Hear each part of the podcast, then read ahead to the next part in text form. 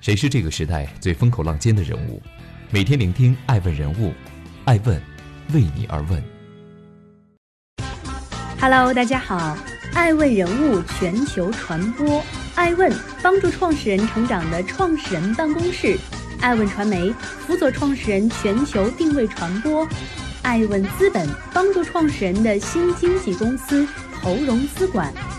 欢迎大家的守候，今天我们来聊一聊爱问人物。全球第一 CEO 走了，但我们不必神化他。爱迪生创立了通用电器，但杰克韦尔奇让他家喻户晓。北京时间三月二号，通用电器 G 一前董事长、首席执行官杰克韦尔奇去世，享年八十四岁。作为全球公认的世界第一 CEO，他在短短二十年间。使 G 一的市值由一百三十亿美元上升到了四千八百亿美元，排名从世界第十提升到第一。他被王石、柳传志等业界大佬视为管理学教父。在郭广昌的亲自推广下，他的自传《赢》曾在复兴集团内部掀起过一场学习韦尔奇的热潮。在 G 一如日中天之时，他的领导力培训体系一度被奉为宝典，养活了中国一大票以此为生的培训公司。作为六西格玛的创立者，他每天会花大量时间与下属谈话，以发现人才，并留下那句：“领导者唯一要做的事就是成就他人”，被无数人奉为至理格言。同时，他也是压力管理模式和末尾淘汰的坚定践行者。在他治理下，所有员工被纳入到一个精密控制流程里，工人连开会时都必须挺直腰板，不能倚靠椅背，以保持紧张状态。而那些最差的百分之十员工必须走人。在上世纪九十年代，美国金融业监管放松的狂欢中，他忠实遵循了股东优先原则，用眼花缭乱的金融扩张和漂亮的报表数据掩盖了对于技术研发的忽视，这也为 G 一日后的危机埋下了种子。在九幺幺爆发的前四天，他卸任 CEO 职位，完美避开了之后的经济崩盘和股价腰斩。只留下一段神话供后人评说，而在他卸任的十九年后，曾经象征美国如日中天的 G 一被踢出了道琼斯工业指数。他是属于那个时代的传奇，集卓越、果敢、铁腕、幸运于一身。他的离世为旧时代画上了句号，而在他身后，一个在互联网浪潮的冲击下充满不确定性。越来越难以用大组织管理去驾驭的世界正扑面而来。欢迎继续聆听《守候爱问人物》，爱问人物全球传播。塑料起家的 CEO。一九三五年十一月十九号，杰克韦尔奇出生在美国马萨诸塞州萨拉姆市一个普通的家庭，父亲是波士顿和缅因铁路的售货员。性格沉默寡言，母亲是家庭主妇。韦尔奇是家里唯一的孩子，身材矮小，还带点口吃。小时候很自卑。所幸少年时的韦尔奇喜欢运动，尤其喜欢打曲棍球。在中学时，他当上了曲棍球队的队长。这次经历让韦尔奇克服了自卑感，并开始初步体现出自己的领导和管理才能。中学毕业后，韦尔奇想进入哈佛、耶鲁、斯坦福这些著名学校，但事与愿违，他只收到了马萨诸塞州大学的录取通知。不过，他的沮丧很快变成了庆幸。后来，韦尔奇曾说：“如果当时我选择了麻省理工学院，那我就会被昔日的伙伴们挤压，很难有出头之日。正是这所较小的州立大学，让我获得了许多自信。”一九六零年，韦尔奇在伊利诺伊大学获得了化工博士学位。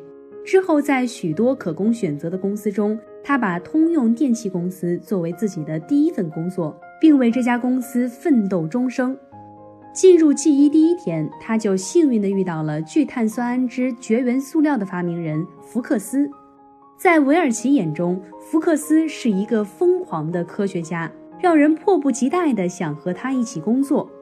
当时的福克斯正在研究一种名为 PPO 高强度工程塑料的新材料。初入职场的韦尔奇很快就成为了这个新项目的负责人。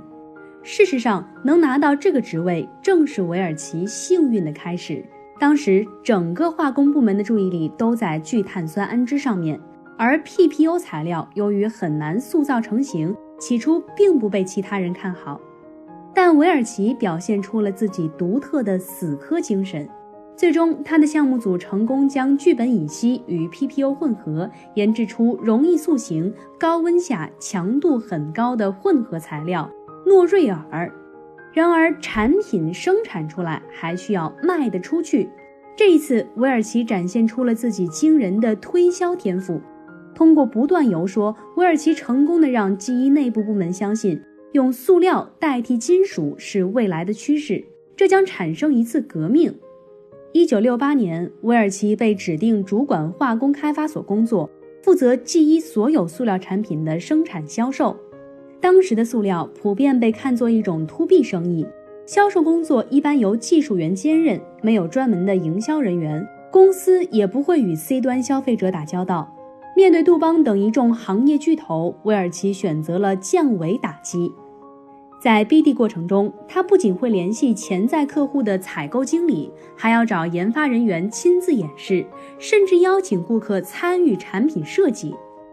他告诉手下的推销员，对待顾客应该一把捏住他的喉咙，即使不这么干，也应该握住顾客的手。韦尔奇还别出心裁地设计了一则广告：一对野牛冲进了一家瓷器用品店，结果店里所有的东西都摔得粉身碎骨。只有塑料制品完好无损，这个广告获得了空前的成功。G 一塑料大卖，销售额从最初的十万美元增长到五亿美元，成为 G 一成长最快的部门。一九七七年，韦尔奇升任高级副总裁。一九八一年四月，在公司 CEO 雷金纳德·琼斯的大力举荐下。韦尔奇成为了通用电气公司历史上最年轻的董事长和首席执行官。那年他四十五岁，在这个岗位上，销售天才将完成自己管理教父的蜕变。欢迎继续聆听《守候爱问人物》，爱问人物全球传播。中子弹杰克。一九八一年，里根总统上台。那一年，他的竞选口号是 “Let's make America great again”。作为这句 slogan 的原创作者，里根要面对的情况与今天的川建国同志非常相似。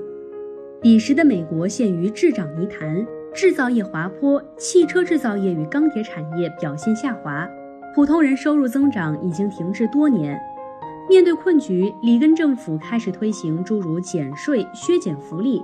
放松政府监管等一系列新自由主义政策，而当时的记忆已经在多元化的道路狂奔了二十年，典型的 too big to fail。韦尔奇接手时，记忆已经拥有四十万雇员，其中二点五万经理、五百名高级经理、一百三十名副总裁，管理人员工位上的文件堆积如山，除了审查，他们几乎不创造任何价值。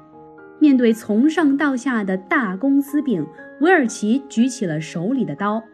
他在笔记本上画了三个圈儿：圈内的企业能让我们进入二十一世纪，至于圈外的就不要再搞了。在任职的头两年，韦尔奇就卖掉了七十一条生产线，回笼了五亿多美元现金，完成了一百一十八项投资交易，包括收购、兼并、建立合资企业以及参股性投资。因为太过于强硬的铁腕裁员，杰克被气愤的人群冠以“中子弹杰克”的绰号。管得越少，管得越好，逐渐成为了韦尔奇经营哲学的标签。然而，这段被后人津津乐道的操作，却也只是把 G1 从一家臃肿的大公司改造成了一家正常的企业。四年时间里。G1 产值从二百七十二点四亿美元增长到二百七十九点四亿美元，增速依旧缓慢。真正的传奇开始于一九八六年，那一年，里根开放了美元汇率管制，韦尔奇高兴地惊呼：“我看到了曙光！”事实上，韦尔奇从不掩饰自己对金融业务的偏爱。在韦尔奇的领导下，G1 的金融业务开始深入到房地产贷款、设备租赁贷款、私人信用卡等各种领域。金融至于 G1 的角色，也逐渐从一个公司内部的支持者变成了外部利润的创造者。此后，公司的金融业务不断膨胀，新的金融部门不断被建立，净利润占集团净利润比例逐渐上升，一度高达百分之五十。而汇率开放，美元价格应声下跌，也为韦尔奇的全球资本运作铺平了道路。通过一系列激进的多元化经营、跨国并购和金融杠杆，在此后的十多年。韦尔奇将 G1 的市值增长到了四千八百亿美元，并一度成为美国股票市值最高的公司。金融扩张使 G1 在自身制造能力和研发能力退化之时，依然可以给出了漂亮的报表数据，以爆发式增长的金融收益掩盖了已经脱离技术专利驱动增长的事实。韦尔奇提倡速度取胜。使得 G1 在他任期内呈现出越来越偏向追求短期利润增长回报，忽视产业技术研发的发展趋势。财富杂志曾经将韦尔奇的管理方式归纳为七条法则：股东优先、大就是好、数一数二、成本控制、雇员排名、魅力 CEO、崇尚力量。其中，数一数二是指 G1 只进入那些能做到第一或第二的领域。对于一些表现不佳或投资回报周期长的项目，韦尔奇会直接剥离或卖出。从某种角度来看，正是这一策略把很多新兴的、具有巨大发展潜力的业务过滤掉了。就在韦尔奇缔造辉煌、业绩蒸蒸向上的同时，G1 也丢掉了自己的创新基因，危机的种子已然埋下。欢迎继续聆听《守候爱问人物》，爱问人物全球传播，股东优先。二零零一年，韦尔奇卸任 CEO 职位，某种程度上他是幸运的。作为里根改革和苏联解体红利的获益者，他担任 CEO 期间是美股走势最好的二十年，纳斯达克涨了三十倍，道指涨了十四倍。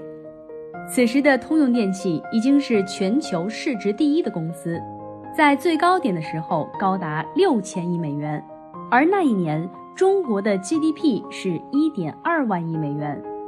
韦尔奇为继任者留下一个庞大的帝国，但这个帝国早已不是一家工业公司，而是一家金融公司。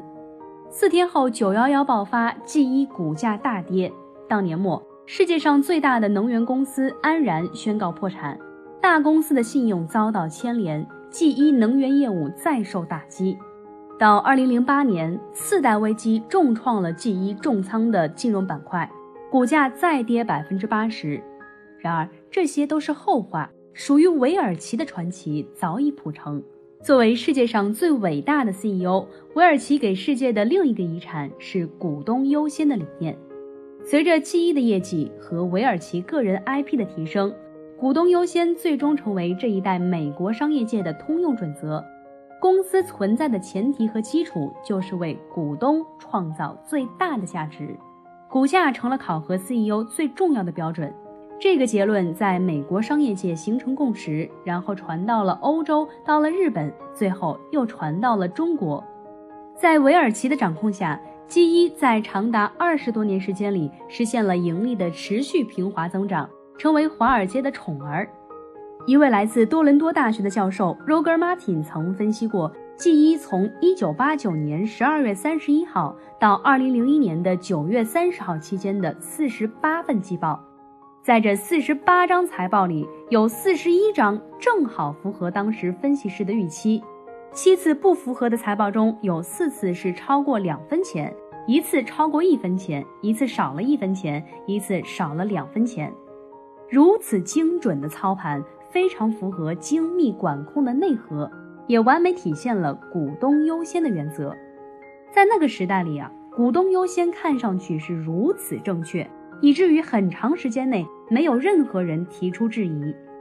直到2008年全球金融危机爆发，随着各种调查的不断深入，很多员工层和用户发现，股东利益最大化其实并没有给公司带来长远的发展。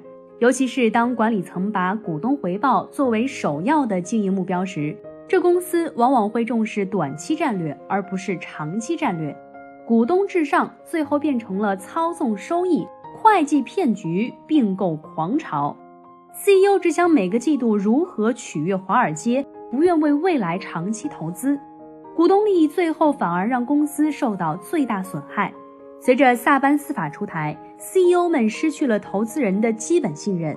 美国商界也开始对韦尔奇及其杰克规则进行反思。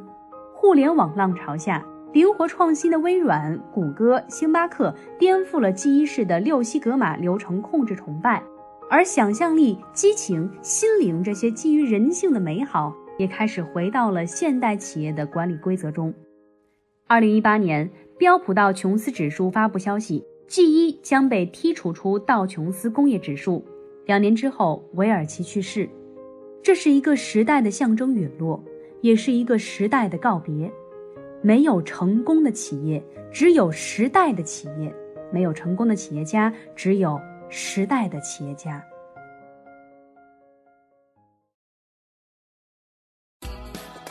艾问是我们看商业世界最真实的眼睛。记录时代人物，传播创新精神，探索创富法则。微信搜索“爱问人物”公众号，查看更多有趣又有料的商业故事。